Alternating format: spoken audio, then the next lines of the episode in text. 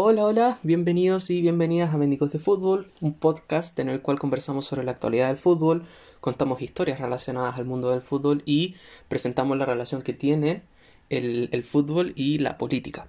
Como les adelantaba la semana pasada, eh, vamos a hacer un, cambio en el formato. Una semana vamos a eh, hacer un repaso completo sobre la actualidad del fútbol y la otra semana vamos a eh, contar esta historia de fútbol y conversar sobre eh, la relación que tiene fútbol y política. En ese sentido, esta semana toca esto último que les cuento y eh, la semana pasada también les adelantaba que en específico hoy vamos a hablar sobre River Plate y sobre eh, La Voz del Sur. Así que vamos a ello. en específico, no es que vayamos a revisar los 119 años, 120 no, 119 años de historia que tiene eh, River Plate, sino que vamos a contar en, específico el, evento más trágico que ha tenido el club, que se vio el 2011. Estamos hablando del, descenso de River Plate. No sé si recuerdan un video que se hizo medio viral de un caballero gritándole a la tele, no estamos en la B. Eh, bueno, ese caballero estaba gritándole a la tele porque River Plate se había ido a, a la primera B. Entonces vamos a contar eh, cómo se vio este descenso de River Plate, eh, porque no es que solo hayan tenido una temporada mala, un año malo, sino que arrastra algo desde atrás y vamos a ver todo lo que ha pasado en el club desde entonces, porque claro, el, el 2011 descendió River, en, en algún momento, vamos a contarlo obviamente, volvió a ascender y desde ahí en adelante el club ha tenido una cantidad de éxitos impresionantes. Así que démosle. Eh, para partir, River Plate es un eh, club de fútbol deportivo eh, que se ubica en Buenos Aires, en Argentina, y que fue fundado el 25 de mayo de 1901. Ha sido un club histórico, ha tenido años espectaculares, asimismo ha tenido jugadores espectaculares, es un club con muchísima historia. En, en, cuanto a los jugadores históricos, por ejemplo, pasó Alfredo Di Stefano, eh, Daniel Pasarela, Norberto Alonso, Ovaldo Fillol, Enzo, Francescoli, el Burrito Ortega, chilenos estuvieron jugando eh, Marcelo Salas, estuvo jugando Alexis Sánchez, hoy en día está jugando Paulo Díaz, así que como pueden ver es un club que, y, los jugadores que lo nombro son, son recién el inicio, o sea, han tenido una cantidad de buenos jugadores impresionantes. El descenso en particular de River Plate, el, hasta el momento, eh, único y primer descenso que ha tenido River Plate, eh, se dio un 26 de junio del 2011.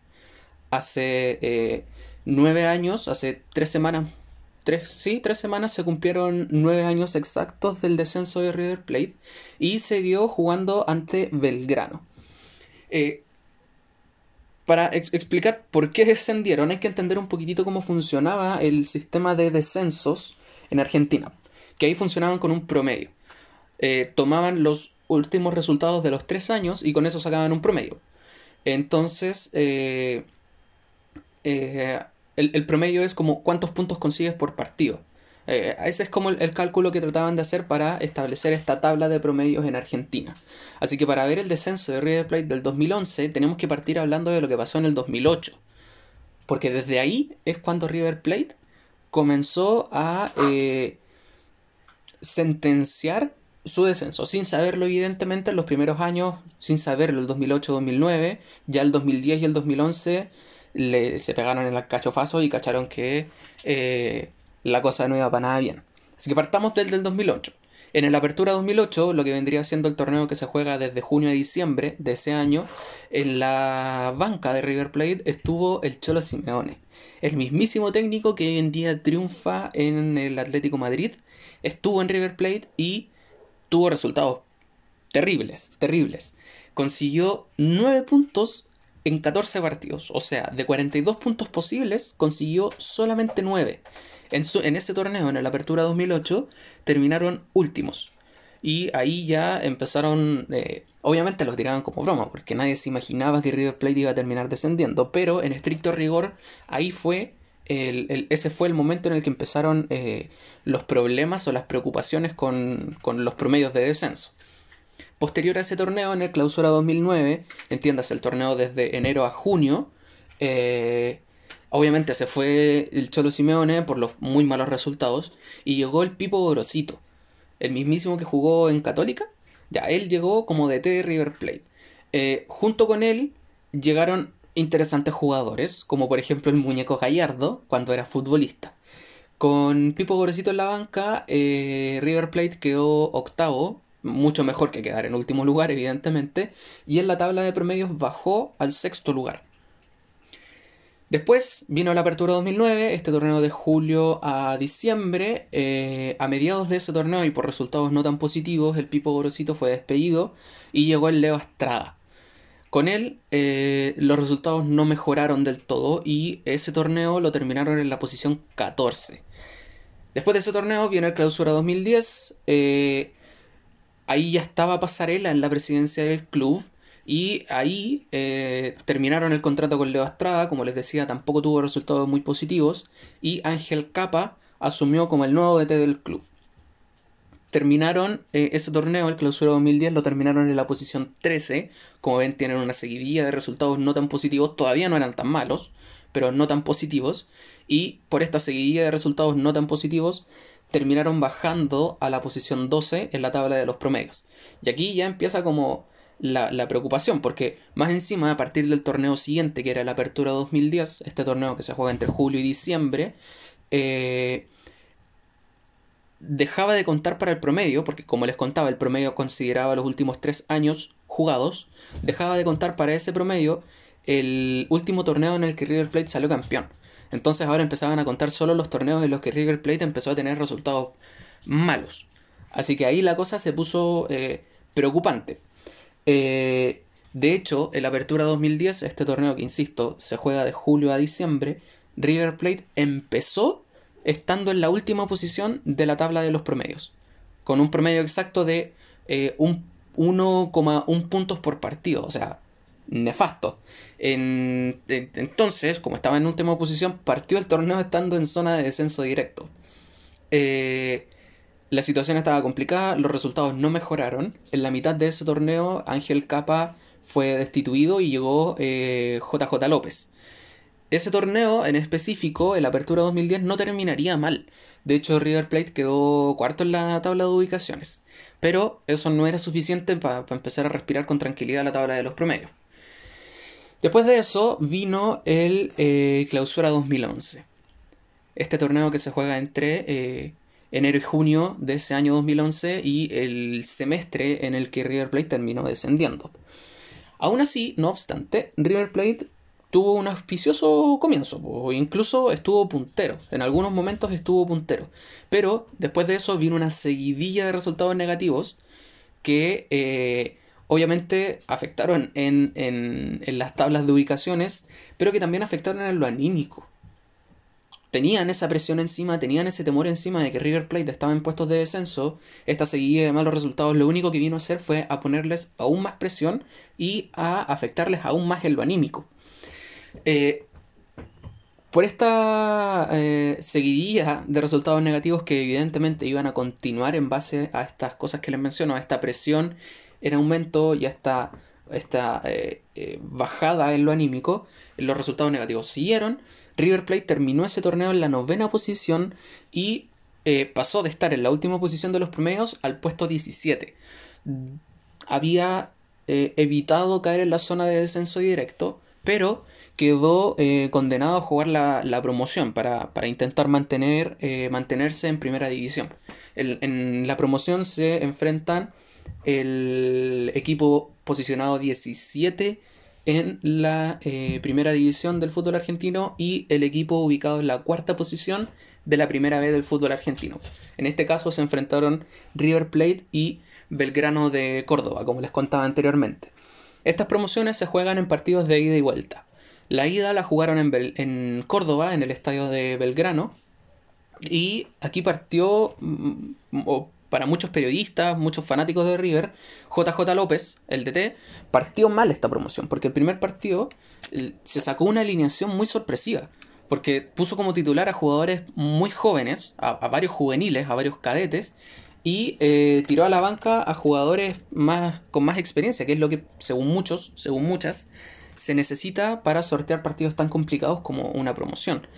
El partido en específico terminó 2-0 a favor de Belgrano eh, y más encima, eh, en el transcurso del partido, evidentemente J. López, JJ López intentó hacer ingresar a estos jugadores con más experiencia y eh, Almeida, Román y Ferrari, que eran jugadores importantísimos, como les digo, en esto de la experiencia, pero también muy importantes en lo futbolístico del equipo, recibieron tarjetas amarillas y por lo tanto quedaron suspendidos para el partido de vuelta. Así que la cosa estaba mal.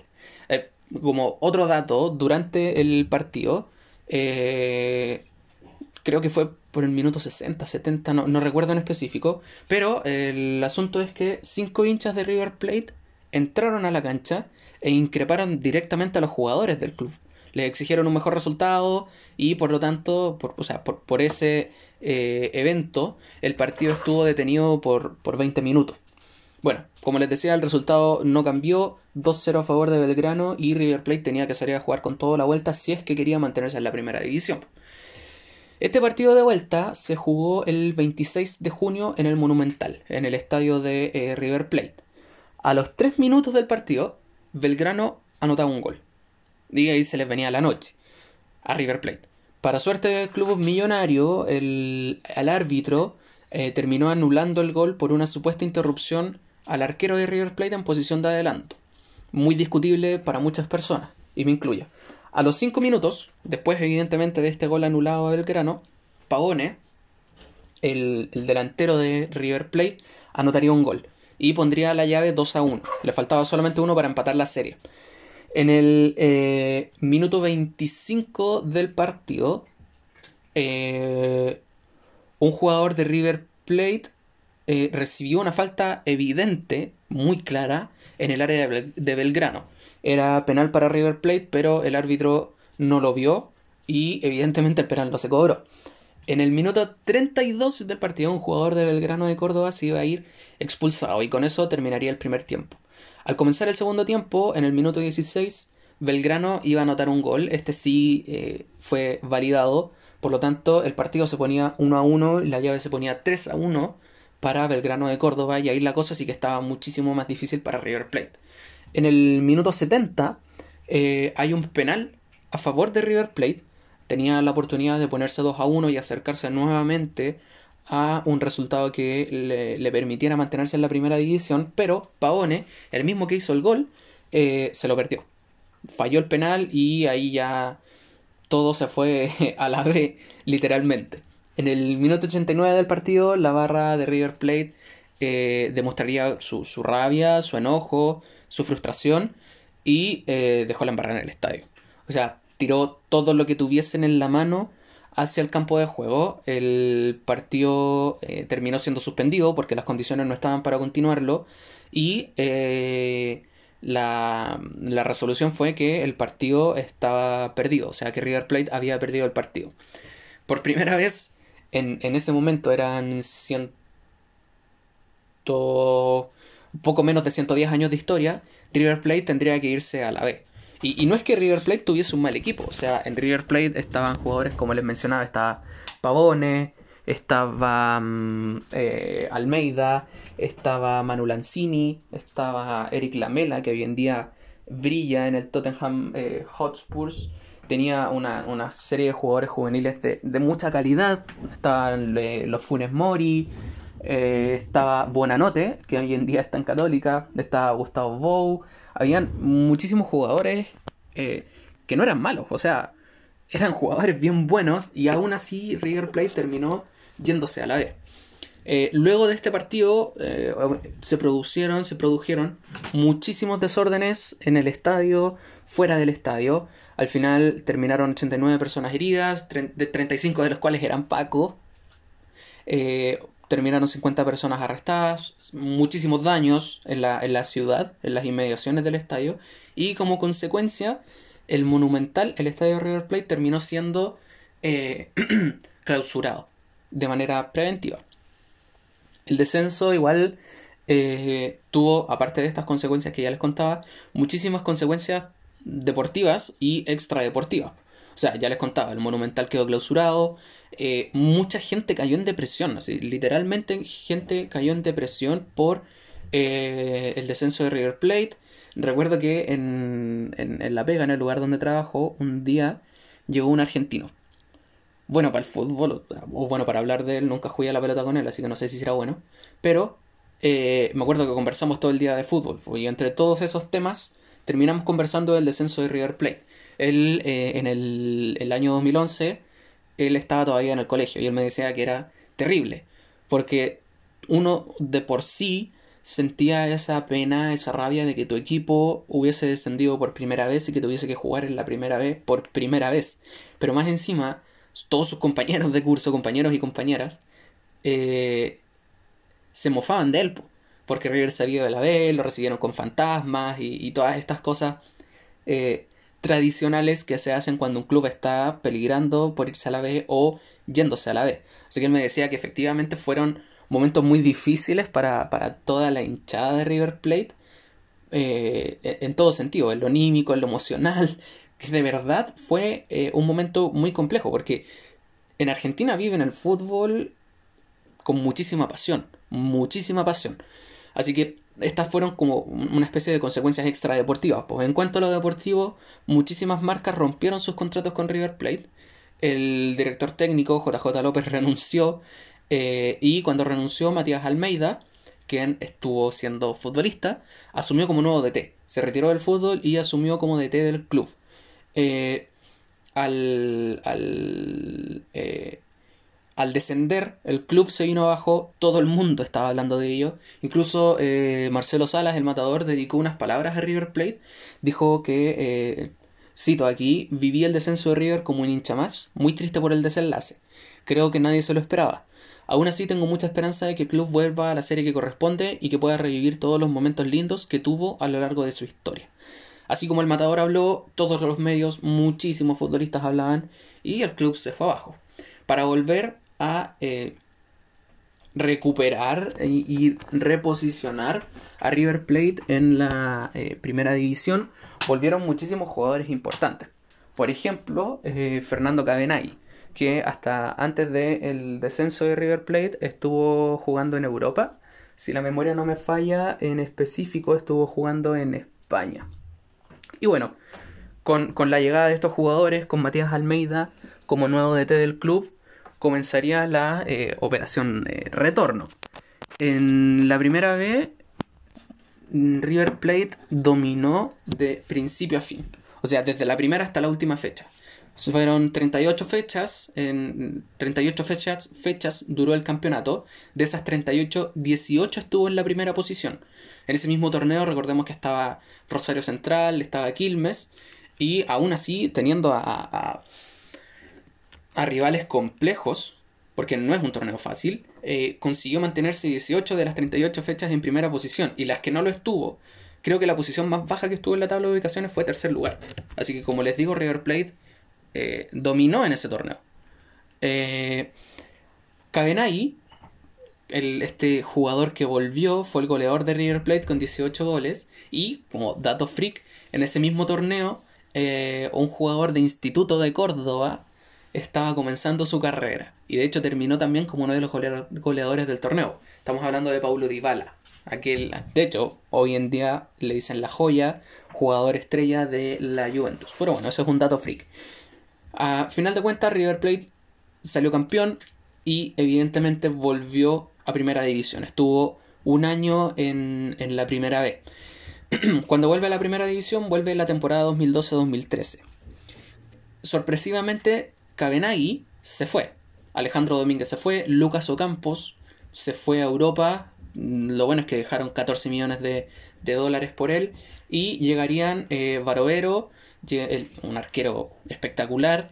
Llegó Mercado, Gabriel Mercado, lateral derecho argentino, que hoy en día de hecho está en el Sevilla. Y llegó Mora, un delantero que eh, estuvo jugando en la Universidad de Chile hace unos años. Bueno, al volver, después de una primera mitad del torneo eh, bien irregular, eh, Matías Almeida, este jugador que pasó a ser DT, dejó de ser DT, en específico en la fecha 17, y en su reemplazo llegó eh, Ramón Ángel Díaz.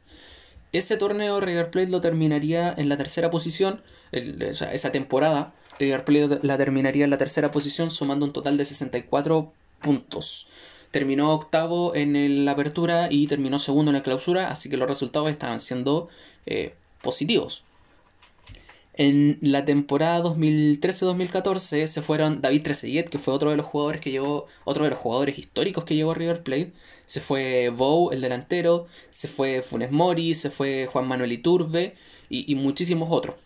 Llegó, en, reemplazo de, estos tantos jugadores, llegó eh, Teo Gutiérrez, el colombiano que en ese tiempo era un jugadorazo, y volvió Fernando Cabenagui.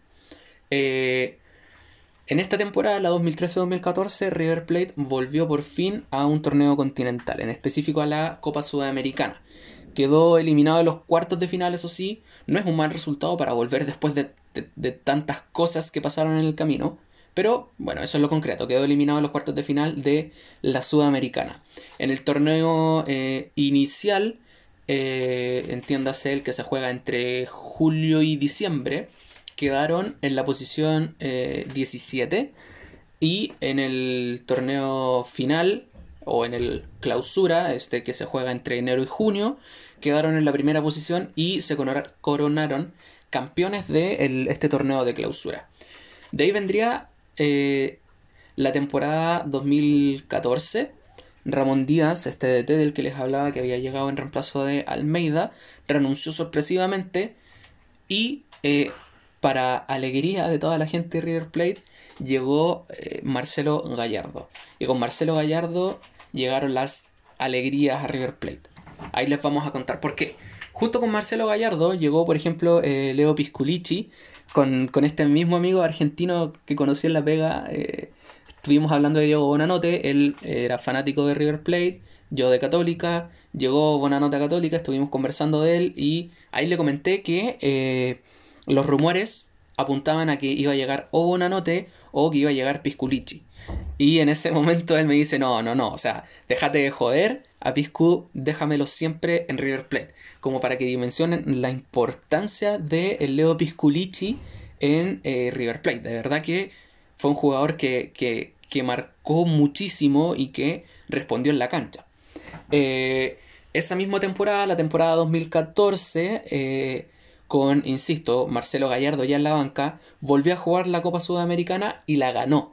La final la jugó en partidos de vuelta eh, contra el Atlético Nacional de Colombia y en la Liga Argentina quedó eh, ubicado en segunda posición. Solamente lo superó Racing de Avellaneda, así que una temporada, una primera temporada muy buena para el muñeco.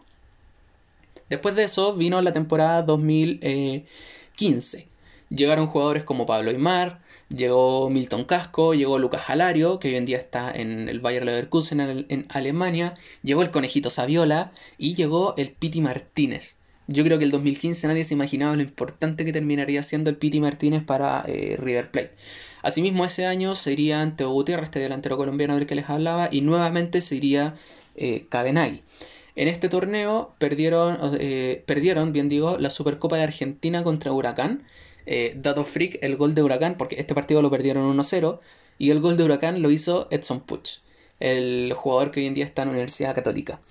Jugaron la Recopa Sudamericana, eh, la ganaron, la jugaron contra San Lorenzo y la ganaron, volvieron a la Libertadores, eh, superaron la fase de grupos y clasificaron a octavos de final y jugaron estos octavos de final contra Boca Juniors en un partido que es recordadísimo por el escándalo con gas pimienta. O sea, mientras los jugadores iban saliendo en el túnel eh, desde la barra, o eso es la conclusión a la que se llegó, eh, les tiraron gas pimienta. Y muchos jugadores terminarían quemados. O sea, más allá de la molestia de que de por sí el gas pimienta tiene, literalmente terminaron quemados. Así que el partido se suspendió y Boca Juniors terminó siendo descalificado por la Conmebol. Así que eh, River Plate superó esa fase, esa llave de octavos de final eh, no por motivos futbolísticos netamente, sino que por la descalificación de Boca Juniors. A la larga, eh, River Plate terminaría ganando esa Libertadores, un segundo título continental en la segunda temporada del Muñeco Gallardo, eh, ganándosela a Tigres, también de Argentina, en la final del torneo. Esa misma temporada jugaron la Sudamericana también y perdieron en la semifinal contra Huracán. Así que los resultados estaban siendo positivos. Y más encima, jugaron el Mundial de Clubes como ganadores de la Libertadores y jugaron la final de ese Mundial de Clubes contra Barcelona. Perdieron 3 a 0, pero haber llegado hasta esa instancia es un premio bastante grande. En la Liga de Argentina, la temporada 2015 terminaron en la eh, novena posición. De ahí vendría la temporada 2016. Llegaron jugadores como eh, Andrés de llegó el Nacho Fernández. Eh, jugaron la Libertadores nuevamente, pero en esta ocasión quedaron eliminados en octavos de final contra Independiente del Valle. Y en la Liga Argentina nuevamente quedaron en la novena posición. En la temporada 2016-2017 eh, hubo un éxodo de jugadores importante. Muchísimos jugadores se fueron. O sea, se fue Barovero, se fue Balanta, se fue Manmana, se fue Gabriel Mercado, se fue el, hijo del Cholo Simeone, se fue Andrés de Alessandro y, otros jugadores más. En, en reemplazo no llegaron tantos jugadores. De hecho, fue una temporada en la que llegaron muy pocos jugadores. De todas maneras, jugaron y ganaron la Recopa Sudamericana. Se la ganaron a Santa Fe de Colombia. Jugaron, evidentemente, la Copa Argentina y la ganaron a Rosario Central. Fue un partidazo esa final. Se la ganaron 4-3 a Rosario Central. Fue un muy, muy buen partido. Eh, jugaron la Supercopa Argentina que perdieron contra Lanús. En la Liga Argentina terminaron en la segunda posición, siendo superados solamente por Boca Juniors. En esta temporada 2000, 16-2017 eh, se jugó la fase de grupos y eh, de la, fase de grupos de la Libertadores y terminaron clasificando a los octavos de final que se empezarían a jugar, estas llaves finales se jugarían en lo que correspondería a la temporada 2017-2018 del fútbol de Argentina. Así que vámonos a esta temporada.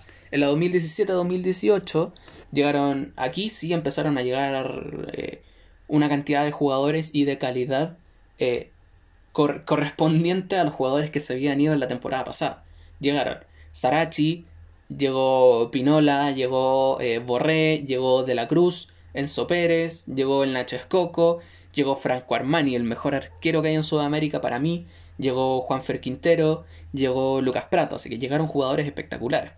En la fase final de la Libertadores 2017, que es lo que eh, continuaba de la temporada anterior, eh, llegaron hasta las semifinales, perdieron contra Lanús en, las semifinales y en esta misma temporada se jugó la eh, fase de grupos de la Libertadores 2018. Clasificaron a los octavos de final, que ah, lo mismo que pasaba con la temporada anterior o con la Libertadores anterior, estas llaves finales se iban a jugar en lo que corresponde a la temporada 2018-2019. Jugaron la Copa Argentina, eh, se la ganaron a Atlético Tucumán, ganaron la Supercopa de Argentina a Boca Juniors por 2-0 y en la Liga de Argentina quedaron en octavo lugar. En la temporada 2018-2019, ya acercándonos a años más recientes, eh, jugaron la fase final de la Libertadores y, de hecho en esta Libertadores 2018 jugaron la más eh, que recordada final contra Boca Juniors. O sea, en la ida, la ida se aplazó por, por, por temporal, por lluvias, y eh, se jugó al día siguiente. Terminó en empate eh, a 2-2 en un partido que se jugó en la Bombonera, en el estadio de Boca, y eh, por, por, lo tanto todo se iba a definir en el Monumental, en el estadio River Plate. Para la vuelta quedó la caga, literal, creo que no se puede decir de otra manera. Atacaron el bus de Boca Juniors, muchos jugadores de Boca Juniors quedaron lesionados de hecho, y por lo tanto no pudieron jugar. Aquí se tomó una de las decisiones más polémicas que ha tomado la Comebol en su historia. O sea, decidió aplazar el partido, lo cual dentro de todo es entendible por ya por los incidentes, puede ser, pero lo polémico es que reubicaron la final. Ya no se iba a jugar en el estadio de River Plate, ya no se iba a jugar en el Monumental, ni siquiera se iba a jugar en Argentina, ni siquiera se iba a jugar en América, sino que se la llevaron a Europa, se la llevaron a España más encima. Bueno, la final de vuelta se terminó jugando en el Santiago Bernabéu, en el estadio del Real Madrid. Eh, este partido River Plate lo ganó 3-1. Fue un partidazo increíble, de verdad. Yo creo que es de los mejores partidos de la Libertadores que he visto en mi vida. Muy bueno. Si pueden ver por último el resumen, háganle. Porque de verdad que fue un partido espectacular. Empataron a uno en los 90 minutos, por lo tanto se fueron a largue. Y en esos alargues, en esos 30 minutos de alargue, River Plate anota los dos goles y termina ganando 3-1. De verdad que fue un partido espectacular. Eh, terminando esta 2018-2019, se va el Piti Martínez, que de hecho, como les contaba, nadie se imaginaba lo importante que iba a terminar siendo y terminó siendo la figura de River Plate en la final de esta Libertadores. Eh, en esta misma temporada se jugó la fase de grupos de la Libertadores, Libertadores 2019. Eh, terminaron clasificando octavos y en la liga quedaron en la cuarta ubicación. De ahí viene la temporada 2019-2020, que terminó hace poquito. en la fase final de la Libertadores, que viene desde la temporada anterior, jugaron, no, jugaron nuevamente contra Boca Juniors, jugaron las semifinales en esta ocasión. Eh, River Plate nuevamente les ganó en un global de 2 a 1. Em, y jugaron nuevamente una final de la Libertadores. En esta ocasión la perdieron contra el Flamengo. También fue un partido, eh, no sé si partidazo, pero al menos con, con harta salsa, con harto sabor, muy entretenido. Eh, River Plate iba ganando 1-0 y en los últimos 10 minutos Flamengo lo termina dando vuelta. Eh, aquí les voy a contar otra anécdota con, mi amigo argentino. Flamengo anota el 1 1 y el 2 1 lo anota después de un error de el, de de Pinola. Sí, del defensa central Pinola de River Plate. Y, yo le preguntaba, o sea, yo le dije, me imagino después de la cagada de Pinola, querían, querían matarlo. Y me dice, no, no, no, no, no, no, yo no. Y él me lo dijo, yo no puedo ser así de ingrato con un jugador que me dio tantas alegrías. Y eso también lo extrapolaba al, al club. Porque, como les decía, o sea, para cerrar esta temporada, de ahí me meto con lo otro. En la temporada 2019-2020, eh, River Plate quedó en segundo lugar. Fue superado por Boca Juniors por solamente un punto en una última fecha espectacular. Jugaron partidos simultáneos. Boca Juniors ganó 1-0 su partido con un gol de La Tevez y, y terminó coronándose campeón superando a River Plate. Así que eso es lo que ha pasado en todas las temporadas desde que River Plate descendió. Retomando un poco lo que les contaba antes, esta anécdota con mi amigo, él me decía, yo no puedo ser ingrato con, ni con Pinola ni con el club. O sea, después del descenso en el 2011 volvieron a ascender y él me decía, me han dado las alegrías más grandes de mi vida. Y no es mentira, o sea, en, específico desde que llegó el muñeco Gallardo, eh, ganaron una Sudamericana, ganaron dos Libertadores, jugaron una semifinal de Sudamericana, jugaron otra semifinal de Libertadores, eh, quedaron en segundo lugar en el Mundial de Clubes, quedaron en el segundo lugar en la Libertadores, ganaron eh, dos Copas Argentinas, si no me equivoco. Entonces, no se les puede criticar. O sea, han sido años enormes, han sido años fantásticos. Y el muñeco Gallardo es, hoy por hoy, para mí y para muchas personas, el mejor director técnico que hay en América. Yo creo que eso muy pocas personas se atreven a discutirlo, porque de verdad que lo que hizo el muñeco Gallardo en River Plate, en el fútbol argentino y en el fútbol sudamericano, es enorme, es de verdad enorme. Así que bueno, él me decía eso, no puedo ser ingrato, no puedo criticar, no puedo quejarme con un equipo que me ha dado tantas alegrías. Y él me decía, a lo mejor lo único que podría exigirles es que ganen la Liga Argentina alguna vez, porque como les decía, en estos años, desde la vuelta de River Plate a eh, la primera división, ganaron solamente el torneo de clausura de una temporada.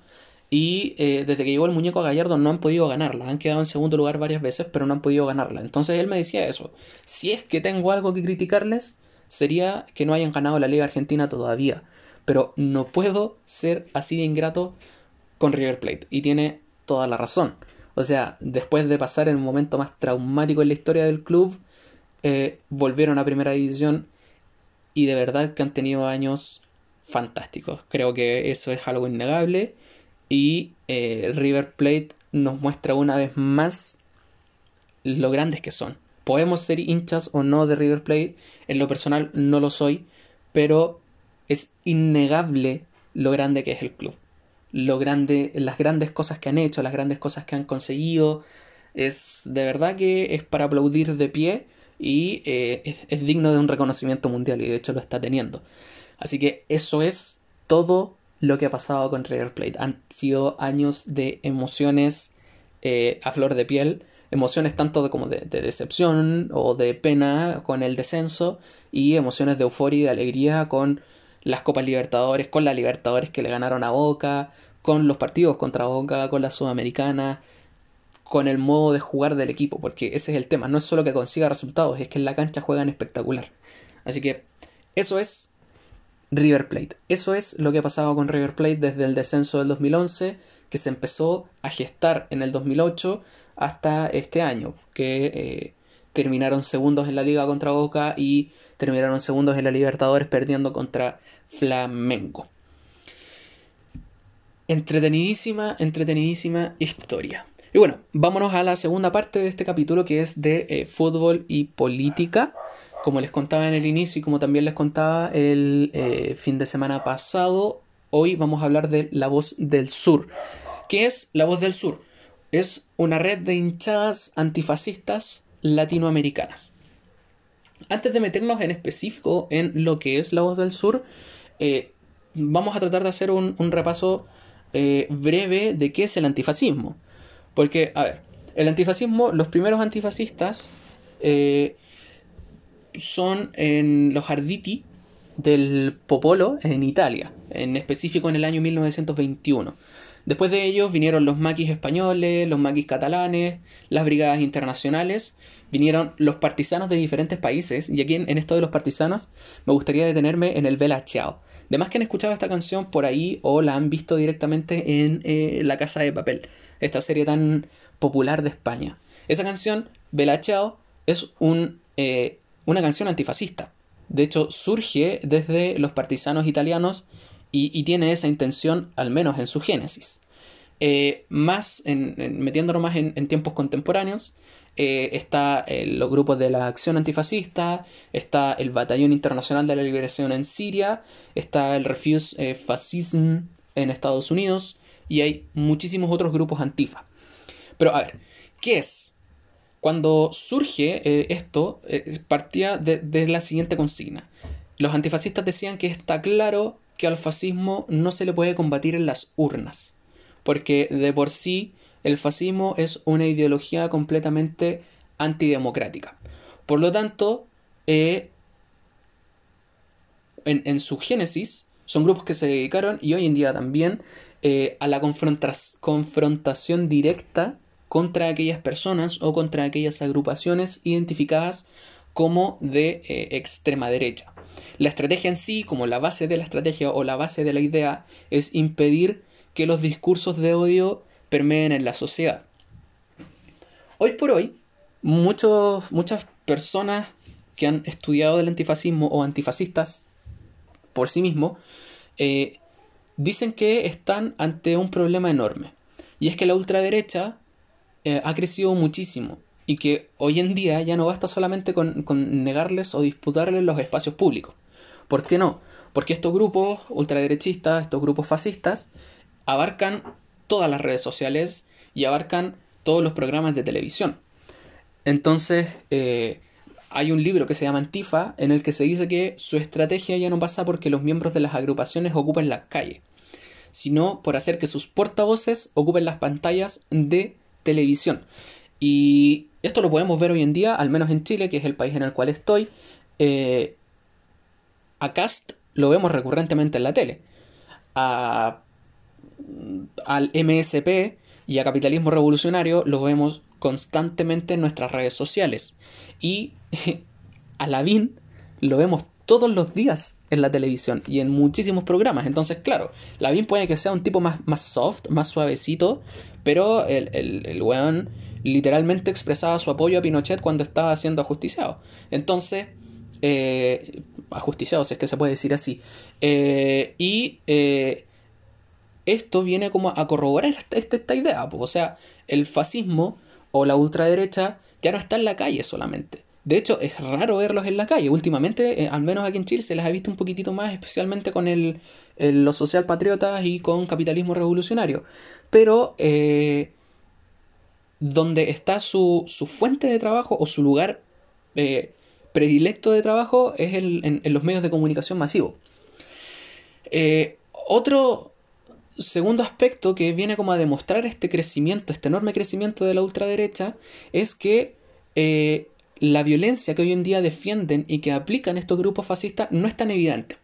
O sea, si anteriormente eh, estos grupos fascistas tenían eh, acciones por medio de los nazis o de los grupos de Mussolini, tú, ahí veías en primera persona la violencia que aplicaban estos grupos fascistas, pues, pero hoy en día no es tan así.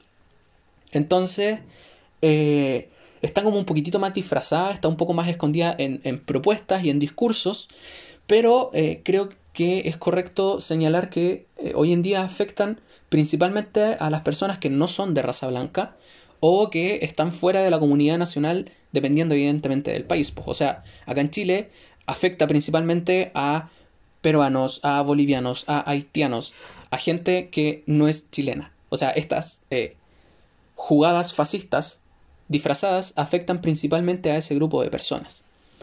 Eh, y el tercer eh, factor que podría como demostrar este enorme crecimiento de la ultraderecha o del fascismo es que hoy en día explotan principalmente el miedo, explotan la pobreza y explotan la precariedad. Ante estas cosas que les menciono, muchísimos antifascistas, muchísimos grupos antifascistas creen que el antifascismo debe tener una especie de transformación. En este mismo libro, Antifa, eh, dice, y cito, para Camil, la única forma de responder el ascenso de los partidos de extrema derecha convencionales es transformar al antifascismo en un movimiento específico y amplio de solidaridad que pueda desarrollar el concepto y la práctica de la autodefensa contra la policía, el Estado y los racistas. El fascismo se alimenta del miedo. Nosotros, entiéndase, los antifascistas, nos alimentamos de la solidaridad. El mismo autor de este libro, que se llama Mark eh, Bray, nos dice que la única solución a largo plazo ante la amenaza fascista es minar los pilares sobre los que se cimienta el fascismo. Estos pilares serían la pobreza, la precariedad, el miedo, la inseguridad y el desconocimiento. ¿Qué pasa con esto? Aquí, en este punto, entra el capitalismo. ¿Por qué? Quien se encarga de poner estas condiciones de pobreza, de precariedad y todas las que les mencionaba es este mismo sistema económico. Entonces, aquí viene la pregunta, ya, pero eso puede que sea casualidad. ya, a ver, ¿de qué otra manera se han relacionado históricamente el fascismo y el capitalismo? Las élites económicas eh, muchísimas veces, y eso se ha visto a lo largo de la historia, han utilizado al fascismo para proteger sus intereses. En el libro este del que les hablaba, Antifa, el autor Mark Bray nos dice, cuando las élites políticas y económicas del periodo se sintieron lo suficientemente amenazadas por la posibilidad de una revolución, se volvieron hacia personajes carismáticos como Mussolini o como Hitler, para aplastar sin contemplaciones a los disidentes y defender así la propiedad privada. Teniendo en consideración todo esto, muchísimos colectivos antifascistas, yo diría que todos, eh, dicen que cualquier lucha antifascista debe ser, por extensión, anticapitalista.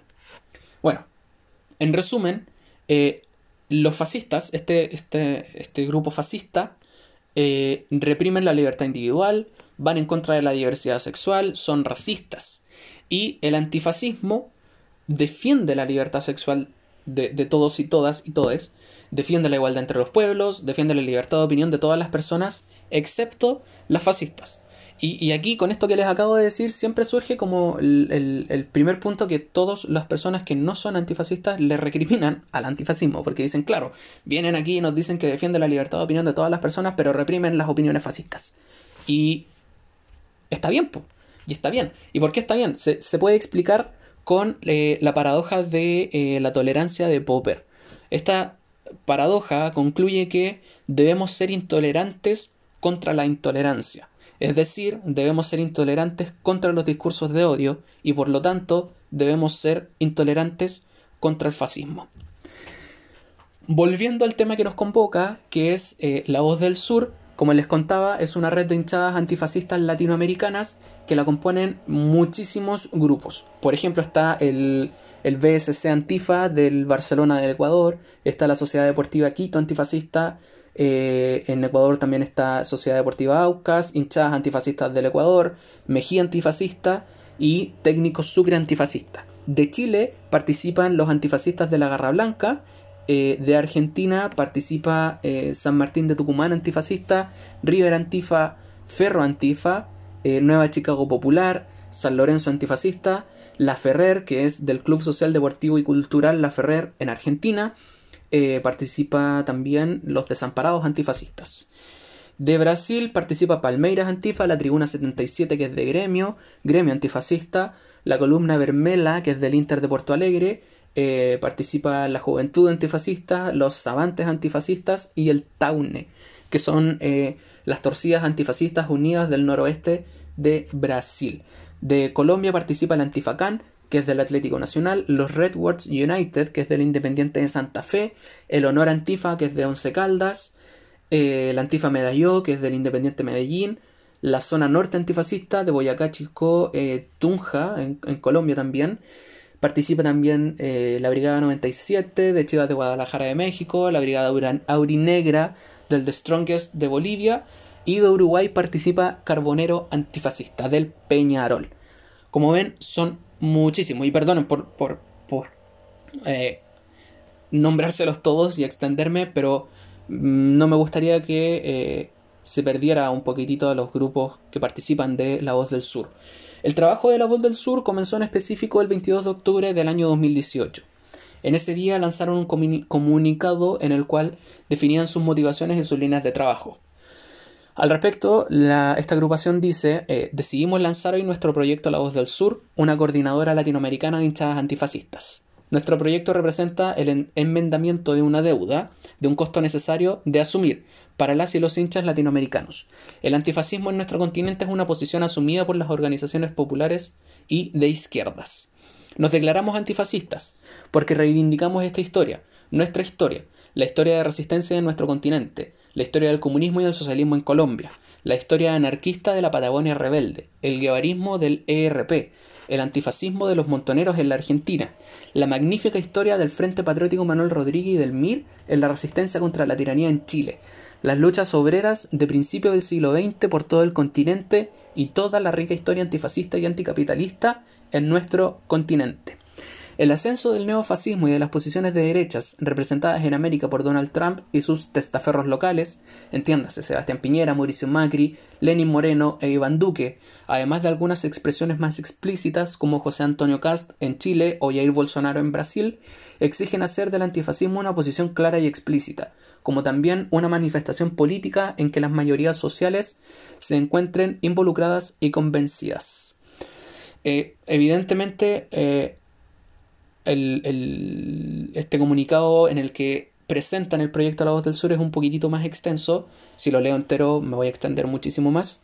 Eh, pero concluyen con esto. Venimos desde diferentes costumbres y formas políticas. Emergimos desde la organización popular y política de los barrios y las organizaciones de la resistencia de la izquierda. Pero también venimos desde la organización para el canto, el aliento y el espectáculo en las gradas de los más hermosos estadios de nuestro continente. Estamos acá para demostrar que el amor por el pueblo y el odio al fascismo y la intolerancia pueden más que cualquier diferencia. Somos antifascistas, somos indios y aquí estamos, por un fútbol indio, por un fútbol antifascista, antipatriarcal y anticapitalista. Que viva este malón, que viva este quilombo, que viva esta junta de indios. Firma la voz del sur, coordinadora latinoamericana de hinchadas antifascistas. Desde ahí empezó el trabajo y el 23 de noviembre del 2018 realizaron el primer encuentro latinoamericano de hinchadas antifascistas. Lo hicieron en Buenos Aires y en aquel encuentro eh, discutieron ah, alrededor de cuatro preguntas que las consideraban de vital importancia para desarrollar herramientas reales de transformación. Eh, en específico, las preguntas son, ¿es posible construir un fútbol libre de actitudes fascistas? Debemos mantenernos al margen de la participación partidaria en la política, teniendo en cuenta el avance de la derecha recalcitrante en la región. ¿Qué desafíos tienen los colectivos futboleros antifascistas con los avances de la derecha? ¿Cómo llevamos el antifascismo a nuestros barrios, villas, favelas o comunas para integrar y empoderar a la sociedad? Eh, como conclusiones de este primer encuentro, y aquí voy a leer lo que dice La Voz del Sur, reivindicamos el origen popular del sentimiento que nos une. Hacemos un llamado a continuar construyendo clubes e hinchadas diversas, incluyentes, antifascistas y antipatriarcales.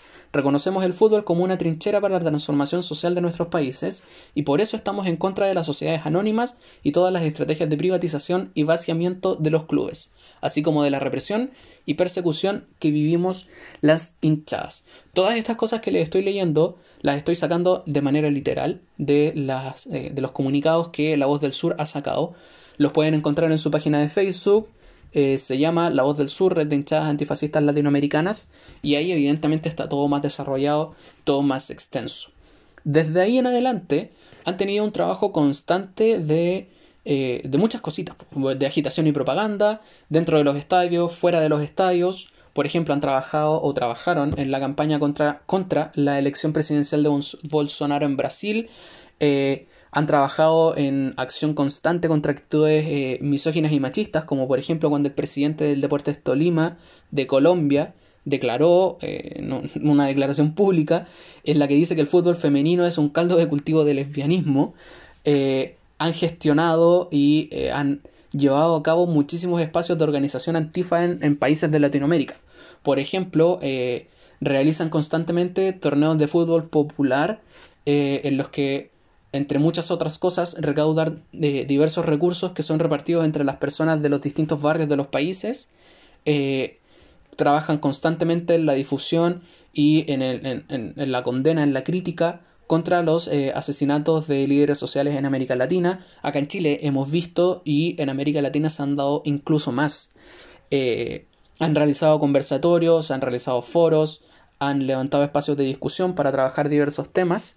Eh, el otro día, creo que hace tres días, estuve viendo el Facebook del Red Ward del Independiente de Santa Fe de Colombia y eh, estaban haciendo un repaso histórico como del, de, eh, del antifascismo en Latinoamérica. Han trabajado muchísimos temas demasiado interesantes, así que si les interesa, vayan a ese Facebook eh, y se van a dar cuenta que de verdad el trabajo que hacen es constante y potente. También han colaborado con los distintos movimientos sociales que se han dado en Latinoamérica. Por ejemplo, el que se dio en Chile a partir del 18 de octubre del año pasado.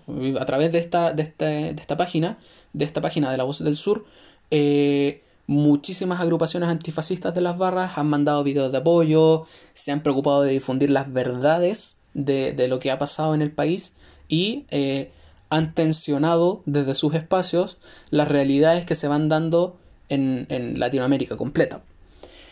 Así que eso es con la voz del sur. Con todo lo que les he mencionado anteriormente, la voz del sur, esta agrupación, nos ha mostrado que otro fútbol es posible y que evidentemente para llegar a ello tenemos que trabajar pues, y tenemos que trabajar de manera constante.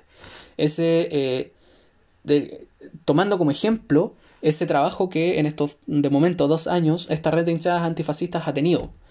Así que, como les digo, eso es con la voz del sur. Al menos yo eh, les mando desde acá un abrazo enorme a esta agrupación antifascista y a todas las agrupaciones antifascistas de cada una de las barras de los equipos de fútbol de Latinoamérica y del mundo. Si bien, por ejemplo, eh, en este em, en, este comunicado, en este repaso que le hice por las agrupaciones que han firmado algunos comunicados, no están, por ejemplo, los de abajo, no está Boca Antifa, eh, faltan algunos de Colombia, faltan de Ecuador, eh, faltan de Perú.